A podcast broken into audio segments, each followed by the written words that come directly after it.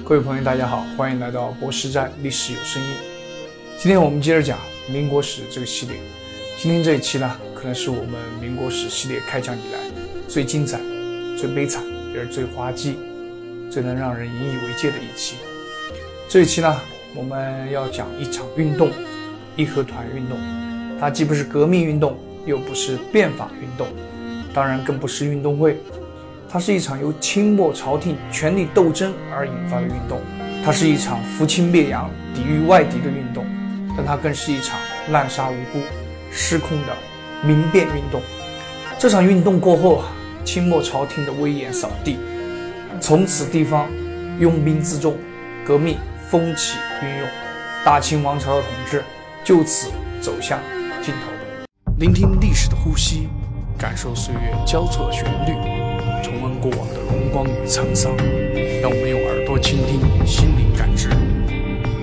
欢迎来到魔石斋，历史有声音，给你塑造一个有声有色的历史世界。神主权，义和团，金鬼子闹中原，劝奉教自西天，不信佛祖忘祖先，男不伦，女行奸，鬼孩去世子无产，如无信，仔细观，鬼子眼珠皆发蓝，天无雨，地焦暗，全是教堂遮住天，神发怒，先发愿，一同向下山传。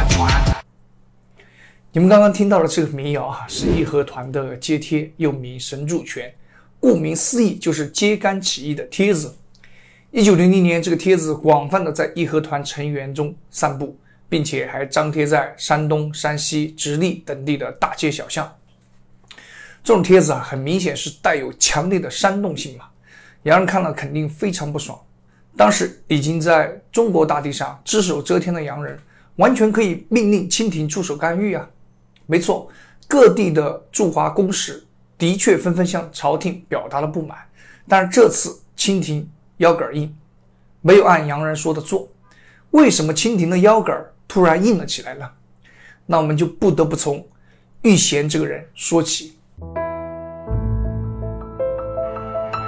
玉贤，一八四二年生，汉军正黄旗。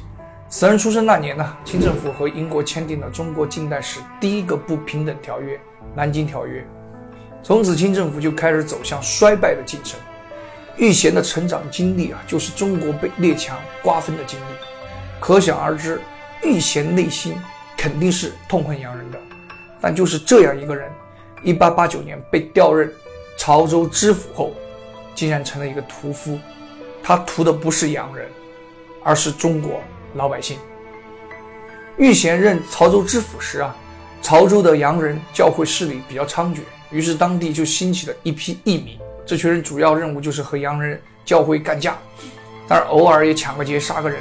后来就发展成了大刀会。我们上期说的这个巨野教案，传闻就是大刀会干的，但这却把卑微的清政府搞得十分头疼。于是就命令这个玉贤去剿匪。玉贤此人做事非常果断，一上任三个月就杀了他两千多人，而且玉贤杀人是不看身份，只看心情。无论良幼，无论老少，只要看不顺眼，看起来像匪，就杀。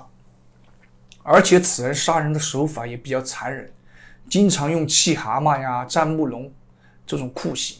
气蛤蟆就是让受刑的人仰卧，然后用很粗的木棍砸肚子；而战木龙啊，就更加令人发指。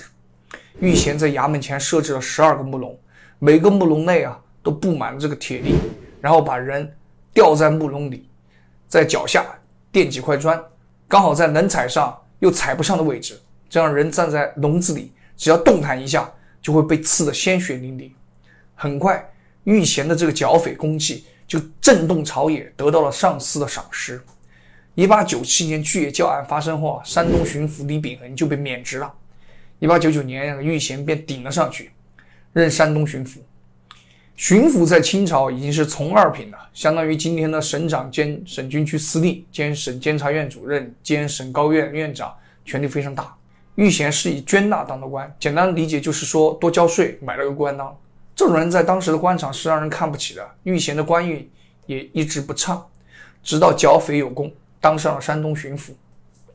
但是玉贤此人是非常善于观察形势，他知道，如果想往上升，单单的剿匪是行不通的，必须走到慈禧的心里去。历史从来都是这么的巧合，不然历史上也不会记玉贤一笔了。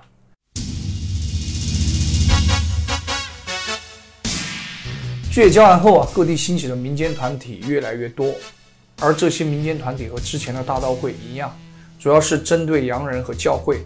但是和以往不一样的是，此时加入的老百姓已经不是单单恨洋人和教会，还掺杂了自己的私欲。义和团的揭贴里有一句话。天无雨，地焦旱，全是教堂遮住天。一八九八年，山东湿地一带因黄河决堤，经历了洪水的肆虐。一八九九年，又迎来了大旱，当地百姓民不聊生，哀嚎遍野。国仇民恨，天灾人祸交织在一起。当时组织这些民间团体的领导者就对外宣称，这全是洋人干的，教堂干的。洋人进来破坏了中国的风水，大家只有信奉。玉皇大帝、王母娘娘、诸葛亮、张天师、杨戬、哪吒这些中国神仙、忠义将勇、侠客，才能保一方平安。同时要练拳，练就金刚罩、铁布衫，刀枪不入，神仙下凡，金刚不坏。当时中国的老百姓哪有什么文化呀？一听练拳能金刚不坏，打洋人能保风调雨顺，同时最重要的是可以吃饱饭，一时纷纷加入了各地民间团体。这些团体啊。鱼龙混杂，种类繁多，有自称黄连圣母的林黑尔组织的红灯照，有深得陈胜吴广真传的张德成组织的钢刀会，有亮拳三天真功夫的赵三多组织的梅花拳，其余很多连名字都没有记载，反正是统一叫义和拳。这些团体啊都是孤军奋战，没有一个真正的首领，直到一个人的出现，这个人就叫玉贤。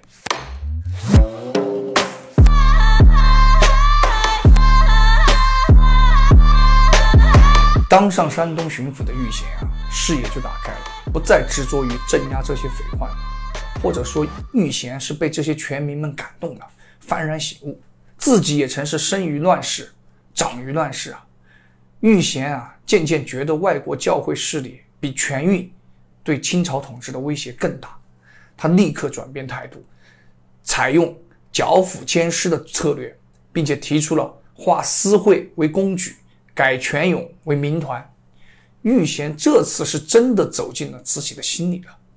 慈禧训政后啊，其实一直比较惶恐，担心朝廷议论他是谋朝篡位。同时，逃往海外的康有为还宣称自己有光绪皇帝的衣带诏，这让慈禧更加担心自己训政的正当性。此时，光绪就是自己身边的一颗炸弹，必须废之了之。荣禄就提议啊，先把那个端郡王载仪的次子溥俊。过继给同治，立为大阿哥。于是，一九零零年一月二十四日，慈禧就以光绪的名义颁布诏书，宣布说，因为自己不能生孩子了，所以将十五岁的溥俊过继给同治，并且作为自己的义子，称大阿哥。这就是著名的己亥建处。可是，让慈禧没想到的是啊，此诏书一颁布，就被天下名士给识破了。当时，光绪因为推行变法。在官场和社会上已经有了很大的影响力。上海电报局总办金元善就立刻通电全国，要求光绪皇帝不要有退位之思，其实就是恶心慈禧的做法。此电一发，立刻引发了包括叶寒、黄炎培等一千二百三十一人的签名，要求全国各省纷纷响应。如果朝廷不理会，他们就罢市。同时，各国的公使也不同意，他们认为。立储会影响中国的形势稳定，其实就是怕影响他们在华的利益，所以也给朝廷发出警告，拒绝去朝廷朝贺储君。慈禧以前对洋人是怕，现在又多了一层，那就是恨。同时，想当皇帝老子的载仪更是对列强和光绪恨之入骨。所以我说，玉贤是真的走进了慈禧的心里。玉贤对全民的态度，朝廷是默许的。慈禧早就想用这些农民来制止洋人了。一八九九年的秋天，山东爆发大规模的反教运动，全民们也第一次称自己为义和团。山东的地方官员组织军力镇压，玉贤则认为地方官处理不好，把平原知县蒋凯和济南统领袁世敦给革职了。这个袁世敦啊，正如大家所想啊，他就是袁世凯的哥哥。山东的全民见状啊，觉得玉贤肯定是在支持他们。十一月初啊，群龙无首的各地义和团直接竖起了这个“玉”字黄旗和山东巡抚部院的保清灭洋的大旗进行活动。此刻的玉贤迎来了人生的巅峰啊！他被团民称为义和团之父。从此，义和团除了信奉玉皇大帝、王母娘娘，还信奉玉贤。义和团的运动更加暴烈，他们的行为也更加过激。他们把洋人称为大毛子。信奉洋教的是二毛子，以此类推，一直到十毛子。反正一旦与洋字沾边，就是义和团要处决的系列。但是义和团绝不会想到啊，玉贤此人翻脸比翻书还快。随着山东一带的教会惨遭屠戮，列强公使感到危机来袭，便纷纷给清廷施压，让清廷把玉贤给撤换了。清廷挺不住了，就召玉贤回京，让袁世凯去接替。袁世凯去了之后啊，也没干出个啥成绩。结果后来加入了东南互保，开始搞军阀割据。不过这是后事，今天我们就不说。玉贤此人看似支持义和团，实为揣摩慈禧的心思。他见状不妙啊，在敌人前立刻翻脸，把当时的山东几个义和团的组织者朱鸿登、新城和尚直接给杀了。玉贤就是给慈禧表明态度，你看哈，不是我不能杀，主要看太后的。态度到了北京的玉贤立刻去拜见端郡王载宜、庄王载勋、大学士刚毅等人，对他们说：“义和团可用啊，让义和团把洋人赶走，就没人能阻碍普俊上位了。”这几人可都是想撤掉光绪的人，随即就把这个玉贤带到慈禧身边。玉贤给慈禧详细描述了义和团的威力：天神下凡，金刚不坏，洋人恐之怕之，用义和团灭洋人。如何如何的好？慈禧难道不知道玉贤在吹牛吗？肯定知道啊！只是慈禧此刻对洋人又怕又恨，义和团的出现给他铲除洋人多了一份幻想。一八零零年，玉贤被重新启用，调任到山西巡抚。玉贤知道他赌对了，慈禧就是想利用义和团跟洋人干架。山西本来是没有义和团的，但是在玉贤的鼓励下。义和团也在山西兴起，山西的义和团开始大量焚烧教堂、屠杀教民。才去的时候，玉贤还要演一下，说自己的兵力不足，没有保护好教会，非常抱歉。到了年终，玉贤演也不演了，直接亲自下场杀人，尽展当年雄风。不过这次换洋人和教徒了。一九零零年七月九日，在巡抚衙门前，玉贤将四十六人处决。当年山西省一共杀了。一百九十一个传教士，一万多中国教民及其家属，捣毁教堂、医院二百二十五所，烧毁房屋两万余间，是全国各省之最。其他各地义和团也差不多，制造了无数的教案惨案。其实，直到清廷向列强宣战前，清廷对列强的态度都是暧昧的，一方面纵容义和团烧杀掠抢，同时又默认各国使馆增兵保护。就是这种模棱两可的态度，也让义和团付出了惨重的代价。到了六月后啊，义和团开始拆铁路、烧车站，基本上是无差别打击，局势越来越危急。张之洞和刘坤一这些主和派大臣就频繁觐见慈禧，希望赶紧收紧义和团的发展，否则将导致列强出兵中国。慈禧不听，还派人去考察义和团。考察团早就知道义和团所谓的神功就是吹牛的，但是当时吏部尚书刚毅是载意的人，很担心义和团被镇压了，普俊就不能上位，于是给慈禧说：“义和团真有神功，打得洋鬼子屁滚尿流。”我现在也不知道慈禧是不是真不知道，还是假装不知道。反正慈禧听后腰杆就突然变硬了。六月十日，他任命端郡王。载宜出任总理衙门大臣，上期说过就是外交部部长。各国公使一看不妙啊，慈禧这是要对着干，便开始纷纷联系自己的国家，准备出兵中国。六月十三日啊，义和团从崇文门进入北京内城。六月十六日，刚毅向慈禧报告，义和团是忠诚的，而且神仙之术可靠。而另一边想当皇帝老子的端郡王载漪，则是联合庄亲王载兄、辅国公载南向慈禧请奏，义和团可用，向洋人开战吧。六月十九日，慈禧下定决心与各国开战，命令清军准备攻打使馆区。光绪皇帝见状，拉着徐景成的手说：“兵端一开，朕一人死不足惜，如天下生灵何？”一时间，朝堂上群臣提气。慈禧则大喊：“徐景成无敌！”六月二十日，德国公使克林德。被清廷刺杀。六月二十一日，慈禧以光绪皇帝的名义发布宣战诏书：与其苟且图存，不如奋起抗击，与列强一决雌雄。你说慈禧真想打吗？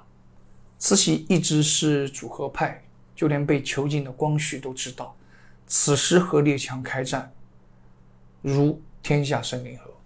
难道慈禧不知道吗？慈禧知道啊。但是慈禧放不下权力，因为六月十七日，慈禧得知洋人要让他让位，把权力归准于光绪。清朝政府哪有实力跟这么多国家打呀？义和团就更不用说了，什么神功护体啊，天神下凡，在洋枪洋炮面前纷纷败下阵来。这就是一次华丽的演出。宣战书发出之后啊，转过头来，慈禧又发电令，说会尽力保护。使馆安全，荣禄奉这个慈禧的要求，每天派人派车给被围攻的使馆送去米面粮油，甚至连降温的西瓜冰块也有。义和团就是慈禧放出去的幌子，他深知义和团的神功，估计一百个人才能干死一个洋人。洋人把义和团打完了就收手了，自己还能稳坐太后的位置。哪知道列强根本就不配合慈禧的演戏啊，真的派兵来了。号称有十万之多的护军师一触即溃，而全国其他省份没有反就是好的了。在宣战前，湖广总督张之洞、两江总督刘坤一、两广总督李鸿章、铁路大臣盛宣怀、山东巡抚袁世凯、闽浙总督徐应奎等大臣就已经开始商议如何保存自己的实力，表示绝不听从慈禧的瞎指挥。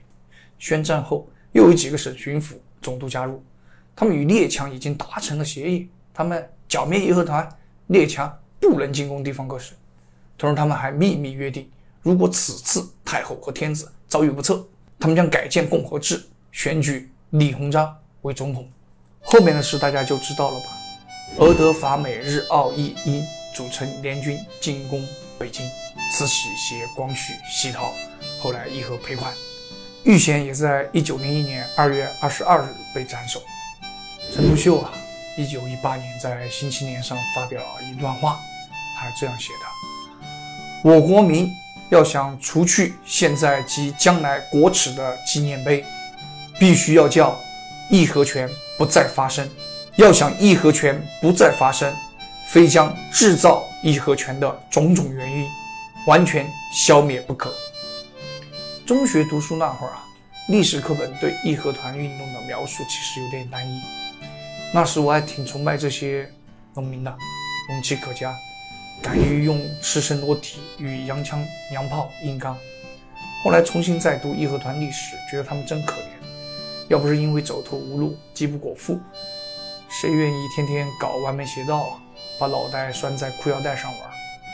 再后来。便开始觉得义和团既可怜又可恨，还可悲。可恨的原因是啊，义和团的运动对中国的伤害远大于洋人，他们对中国人的杀害远大于洋人。义和团因为一直群龙无首、无组织、无纪律，到了后期，完全已经演变成一群官府支持的土匪，扶清灭洋也只成了口号，放纵私欲、挑战人性，才是义和团的实质。这群人似乎已经成了勒庞口中的乌合之众，完全没有了理性一说。愚昧的思想让他们认为，只要学了西方的教育就是毛子。很多学生因此也没有逃过义和团的杀戮之手。他们把所有的富人都当作教民，劫掠钱财，公然处决。只要他们想杀，就会以扶清灭洋之名给人扣帽子，然后杀了。八国联军进攻北京，百姓竟然为列强运送补给，除了酬金，百姓也想让列强帮他们铲除义和团。义和团运动后期啊，已经完全演变成了一场清除异己、杀戮同胞的暴民。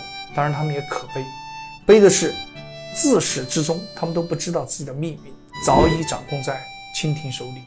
遇险就是清廷的缩影，无用时则杀之，有用时则拉拢当炮灰，最后都是一个死。悲的是，历史过去总是无数次上演，但总有人容易忘记历史。就如陈独秀所说，要想义和团这样的事不再发生，唯有根除其产生之根本的原因。好了，谢谢大家，多的不说，我们下期再见。